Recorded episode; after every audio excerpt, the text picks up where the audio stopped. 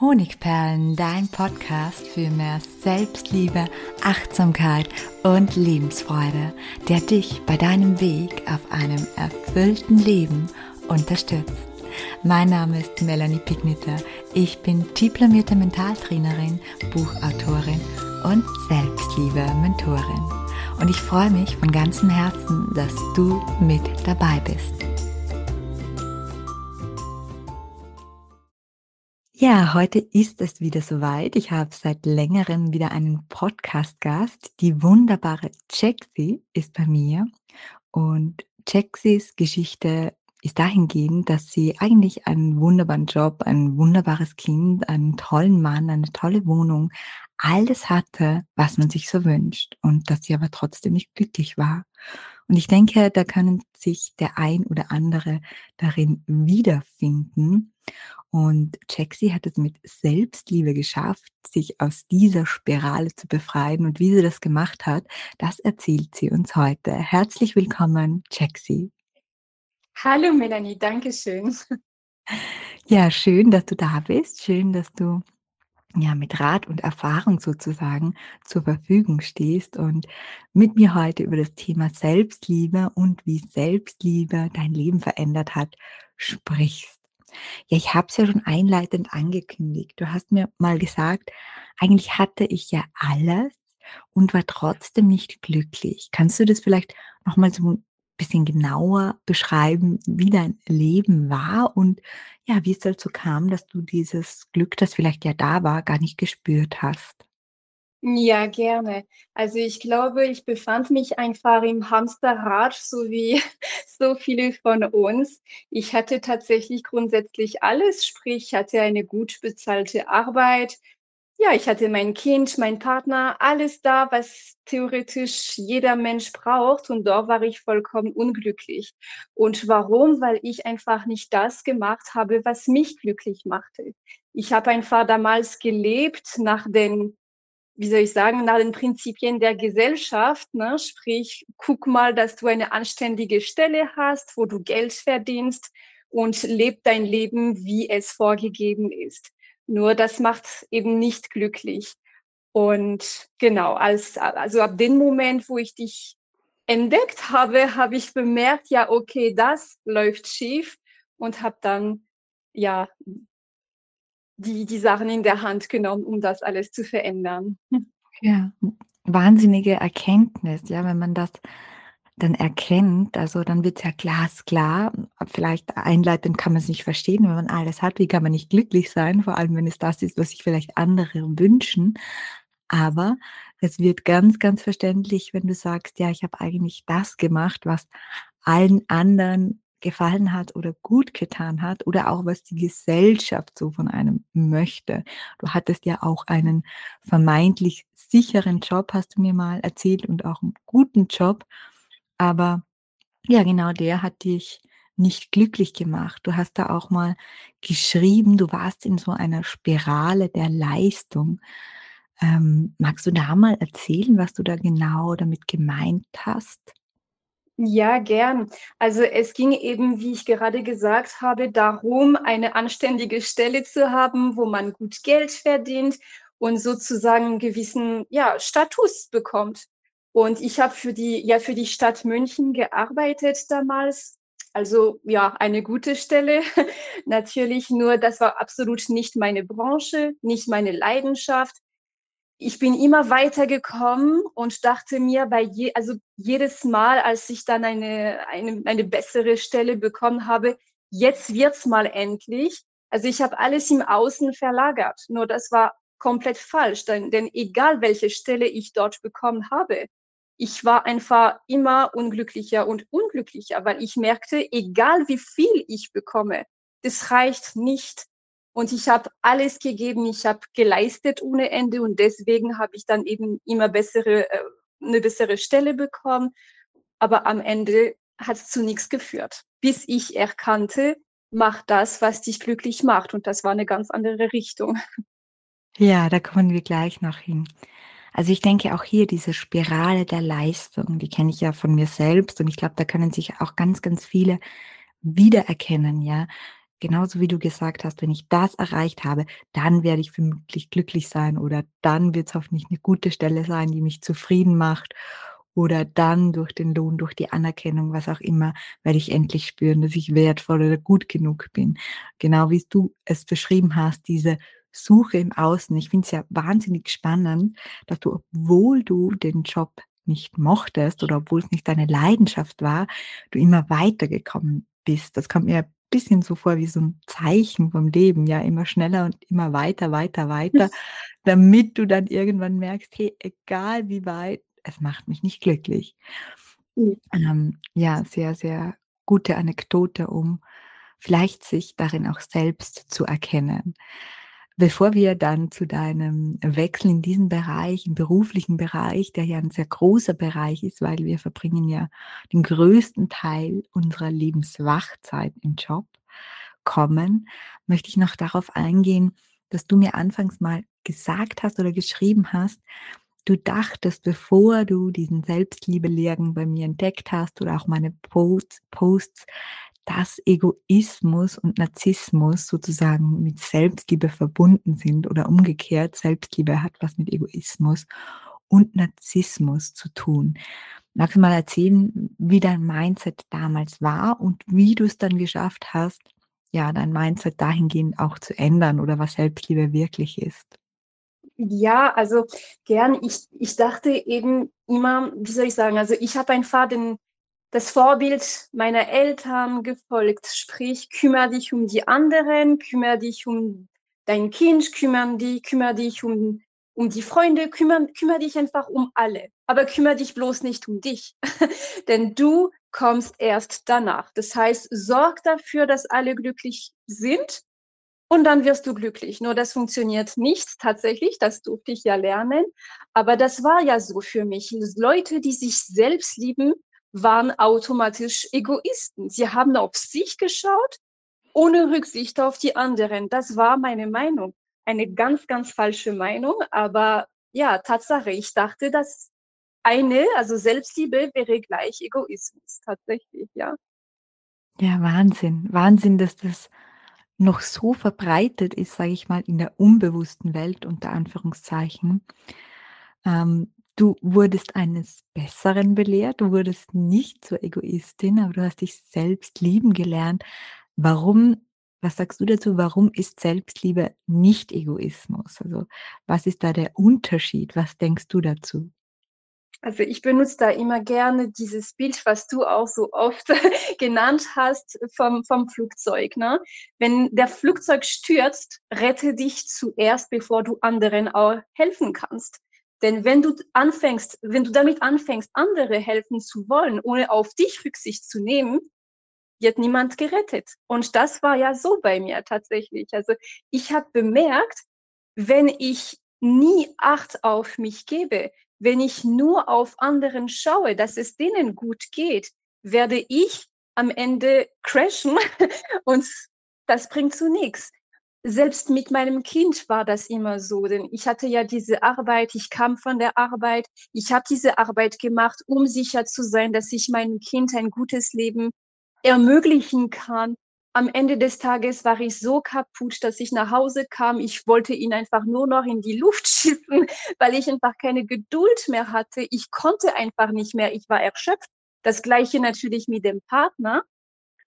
Ja, und was hat das gebracht? Nichts. Erst ab dem Moment, wo ich angefangen habe, auf mich zu schauen und für mich da zu sein, habe ich verstanden, dass sich das alles ändern kann und dass dadurch es allen besser gehen wird. Ja, ganz, ganz wichtiger Punkt. Du hast es auch schon erzählt mit dem Flugzeug, das Beispiel. Wenn man sich nicht zuerst selbst die Sauerstoffmaske aufsetzt, dann hat man ja gar keinen Sauerstoff, um den um andere aus diesem Flugzeug vielleicht zu retten. Deshalb muss man sich zuerst selbst den Sauerstoff oder im Leben eben die Energie oder die Selbstliebe schenken, damit dann auch genug Energie, genug Liebe für die anderen da ist, genau. Und deswegen ist Selbstliebe so 'n bisschen mein Mindset, vor allem auch Nächstenliebe, ja? Wenn es dir gut geht, wenn du gut auf dich schaust, dann hast du genug Energie, um auch andere weiterzuhelfen oder für andere da zu sein. Du Mhm. wunderbar, ähm, zusammengefasst. Dankeschön. Aber jetzt kommen wir wieder zurück zu deinem zu diesem Punkt, an dem du dann dein Leben verändert hast. Kannst gerne noch erzählen, ähm, ja, vielleicht so ein bisschen die Vorgeschichte, was da eventuell noch passiert ist in deinem Mindset. Und dann hast du ja etwas gemacht, ja, wo wo ich sagen würde, sehr, sehr mutig. Ja, du hattest ja eine Wahnsinnsstelle und, ähm, du hast diese Stelle aufgegeben für einen komplett unsicheren neuen Weg, aber eben für deinen Herzensweg. Erzähl mal kurz. Ja, genau. Also, das war ja grob ja, grob vor einem Jahr tatsächlich, als ich merkte, dass es nicht so weitergehen darf. Ähm, und dann bin ich einfach auf dein Instagram-Profil gelandet und ich weiß nicht, das hat einfach Klick gemacht. Ich dachte: „Mein Gott, was erzählt denn diese Frau? Das ist so logisch und das ist so erleuchtend. Da muss ich mal schauen, was ich damit machen kann.“ Und anfangs habe ich mal nur einfach gehört und gelesen, was du da was du da sagst, was du da schreibst. Und nach und nach habe ich für mich erkannt also, ich bin ausgebildete Übersetzerin, aber habe damit aus Sicherheitsgründen nie richtig was gemacht, weil ich dachte eben: „Pass auf, du musst 'n sicheres Einkommen haben, um für deine Familie sorgen zu können.“ Und dann, ja, keine Ahnung, es war es war ja, es war im Oktober, also 3 Monate später so quasi, ja, mehr oder weniger, dachte ich mir: „Okay, es reicht. Ich mache jetzt 'n Cut. Ich kündige meinen Job und werde Übersetzerin.“ Das, wofür mein Herz brennt eigentlich, habe ich gemacht und ich habe angefangen dann als selbstständige Übersetzerin. Das funktioniert wunderbar. Ab und von da an habe ich einfach bemerkt, wenn ich mein Herz folge, wenn ich meiner Leidenschaft nachgehe, dann regeln sich die Probleme, die sogenannten Probleme, die man sich aber selbst macht, von alleine. Und dann durfte ich auch noch ein paar Monate später, das war ja im April äh, ja, ne, im Februar im Februar dein dein, ähm, Selbstliebe-Lehrgang mitmachen. Ja, und ich ich habe da so extrem, extrem über mich gelernt. Ich ich kann's kaum in Worte fassen. Man erkennt endlich nach über 30 Jahre, wer man ist. Und das ist einfach ja, einfach wunderbar. Wow, wie du das sagst, da bekomme ich direkt auch, äh, Gänsehaut. Ja, wahnsinnige Geschichte, wenn man sich das vorstellt. Wahnsinniger wahnsinniger Schritt, ja. Also, man kann sagen, Leben lang auf so 'nen tollen Job hingearbeitet und dann aber den Mut gehabt, deinem Herzen zu folgen. Gab's da ja, bevor du gemerkt hast: „Hey, das läuft alles“, gab's da trotzdem so Selbstzweifel? Welche Selbstzweifel waren da und wie konntest du die überwinden? Ich sage mal so, Selbstzweifel gehören auch zum Leben. Man zweifelt immer, das ist das scheint mir auch logisch und natürlich. Also, natürlich, besonders am Anfang hatte ich Zweifel: „Oh mein Gott, wird's überhaupt funktionieren? Wird das Geld reichen?“ Und so weiter und so fort. Aber ich bin immer wieder zu dir gekommen, Tatsache. Und ich habe immer gehört, wie du sagst: „Es ist bereits alles gut. Du hast alles in dir, was du brauchst. Und wenn du deinem Herz folgst, wird nichts schieflaufen können.“ Und das ist das ist so. Man man muss einfach, glaube ich, diese diese Ängste überwinden, die zu nichts führen und aufhören, in der Zukunft oder in der Vergangenheit zu leben. Das war für mich entscheidend, weil das war wirklich ein großer, großer Punkt bei mir. Ich war entweder am Grübeln, was morgen passiert, oder am Nachdenken, warum dies und das damals passiert ist. Und als ich dann verstanden habe: „Lebe erst mal im Hier und Jetzt und dann schaust du weiter“, dann war ich gerettet quasi. Ja, das hast du auch so schön ich habe es hier vor mir geschrieben in deinem Feedback: „Ich lebe endlich im Hier und Jetzt und lasse die Vergangenheit sein Vergangenheit vergangen sein und die Zukunft Zukunft sein.“ Wunderschön gesagt. Ja, das kann man aber auch nicht vom einen auf den anderen Moment. Kommen wir mal so zu den Tools, die du ja, es gab viele Tools, aber vielleicht zu dem einen oder anderen, mit dem du gearbeitet hast, dass wir hier den Zuhörern vielleicht einen einen oder 2 Tipps mitgeben können. Was waren denn Mhm. deine Selbstliebe-Tools? Waren das Affirmationen, Visualisierungen? Womit aus dem Lehrgang oder wo auch immer her hast du denn viel gearbeitet? Ja, also ich habe mit einigen tatsächlich gearbeitet, aber diejenigen, die mir am meisten geholfen haben oder weiterhelfen tagtäglich, sind erstens die Meditation. Also vor einem Jahr hatte ich noch überhaupt keine Ahnung, was das genau sein soll und dass es wirklich hilft. Das ist unglaublich toll. Und dann von deinem ähm, Selbstliebe-Lehrgang, ich habe extrem viel mit Affirmationen gearbeitet mit der liebevollen Mentorin auch, die benutze ich auch takt also nicht tagtäglich, aber jede Woche immer noch. Und, äh, Ja. F E äh, EFT auch tatsächlich. EFT fand ich absolut klasse. Und was ich auch regelmäßig mache, wenn ich dann Zweifeln bekomme oder Ängste, was auch immer, ich schreibe es mir auf. Ich schreibe es mir auf und gucke im schlimmsten Fall, was passiert. Und ab dem Moment, wo ich das gemacht habe, sehe ich, dass das Schlimmste also, dass das Schlimmste eigentlich meistens nicht so dramatisch ist und dass ich einfach weitermachen darf. Die Worst-Case-Methode wendest du da an. Genau. Super, ja. Hey, wow, super. Ähm, ja, du hast ein ein bisschen was genannt, ähm, was ja auch noch viele betrifft und was dich wahrscheinlich ja auch lange gefangen gehalten hat, ist sind so Sätze, man nennt sie auch Glaubenssätze, wo man ja so 'ne innere Stimme hat, die dann sagt: „Du musst dich zuerst um andere kümmern, du darfst das nicht“ und so weiter. Wie war das denn bei dir? Wie hast du es denn ja, wie bist du es angegangen, diese Glaubenssätze zu finden und dann auch sozusagen, ja, zu Kleinholz zu hacken? Mhm. Ja, also mir hat eben das, was du gesagt was du geschrieben hast, sehr gut geholfen. Dann, ähm, auch deine Bücher haben mir extrem geholfen. Ich habe da wirklich sehr viele Übungen damit gemacht und nach und nach erkennt man einfach ein Faden oder Sachen, die immer wieder kommen. Und das ist das passiert nicht von heute auf morgen, dass man da seine seine Glaubenssätze entdeckt, aber bei mir kam's einfach tatsächlich im Laufe der Monate und dann habe ich erkannt, mein Glaubenssatz, also der stärkste ist: „Ich bin nicht wichtig.“ Das war Ah. wirklich wirklich das. Also, ich merkte einfach auch, äh, in also, zusammen mit meiner Kindheit, was ich damals erleben durfte, dass ich immer klein gehalten wurde, dass ab dem Moment, wo ich eine Meinung habe äh, hatte und sie kundtun wollte, dass man mir immer sagte: „Nein, das weißt du nicht, du wirst schon sehen, du wirst schon sehen.“ Das ist der Satz meiner Kindheit.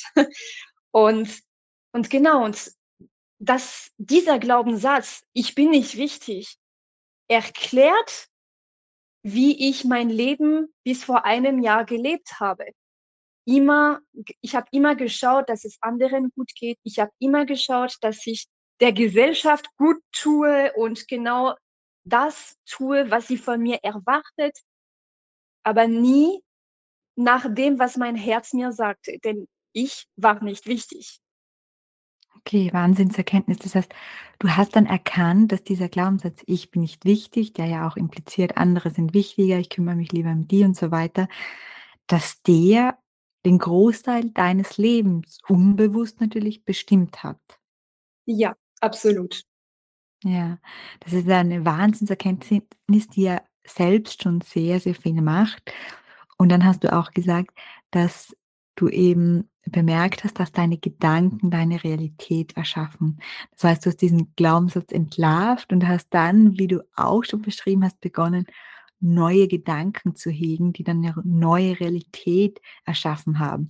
Hast du da vielleicht noch so ein paar Gedanken für all jene, die jetzt zuhören, die ähnliches Thema haben, also positive Gedanken, die deine neue Realität erschaffen haben oder Affirmationen, die du da mitgeben möchtest oder eine vielleicht? Also, meine Affirmationen sage ich mal so, die wechsle ich oder habe ich auch gewechselt im Laufe der Zeit, ne, je nachdem, wie ich mich fühle. Es muss sich immer stimmig anfühlen, damit die Affirmation auch wirkt. Eins Ja. eins kann ich allerdings gerne sagen für all die sich für alle Leute, die sich für nicht wichtig halten. Das ist 'ne Lüge. Das ist eine große Lüge, denn jeder Mensch und egal wer, egal mit welchen Prägungen, ist wichtig. Wir sind alle wichtig. Und das Wichtigste ist, das eben zu erkennen und sein Herz zu folgen. Bei mir war es auch so, da ich mich eben nicht für wichtig gehalten habe, habe ich mich sofort verletzt gefühlt, sobald man mich kritisiert hat. Und die kleinste Kritik hat auch gereicht. Also, ich war ich war da wirklich sehr, sehr, ja, sensibel, sage ich mal so. Und ich habe auch gelernt, dass eine Meinung also, die Meinung der anderen viel mehr mit dieser Personen zu tun haben als mit mir selbst. Das heißt, meine Entscheidungen, das, was ich mache, ist richtig, solange ich es für richtig halte. Und was die anderen davon meinen, darf gerne bei denen bleiben. Ja, schön gesagt, sehr schön gesagt, auch 'n ganz, ganz wichtiger Punkt. Vielen Dank. Ja, dann gratuliere ich dir an dieser Stelle noch mal zu deinem Weg. Ich freue mich wirklich, dass das auch so toll läuft bei dir. Du hast ja im Vorfeld schon gesagt, du hast viel Arbeit. Für alle, die jetzt zuhören, die auch mal eine Übersetzerin brauchen, geben wir gerne hier einen Link mit hinein. Ja, möchtest du abschließend vielleicht noch was sagen zum Thema Selbstliebe zu den Zuhörerinnen, so ein kleines Abschiedswort? Ich würde es jetzt dir übergeben.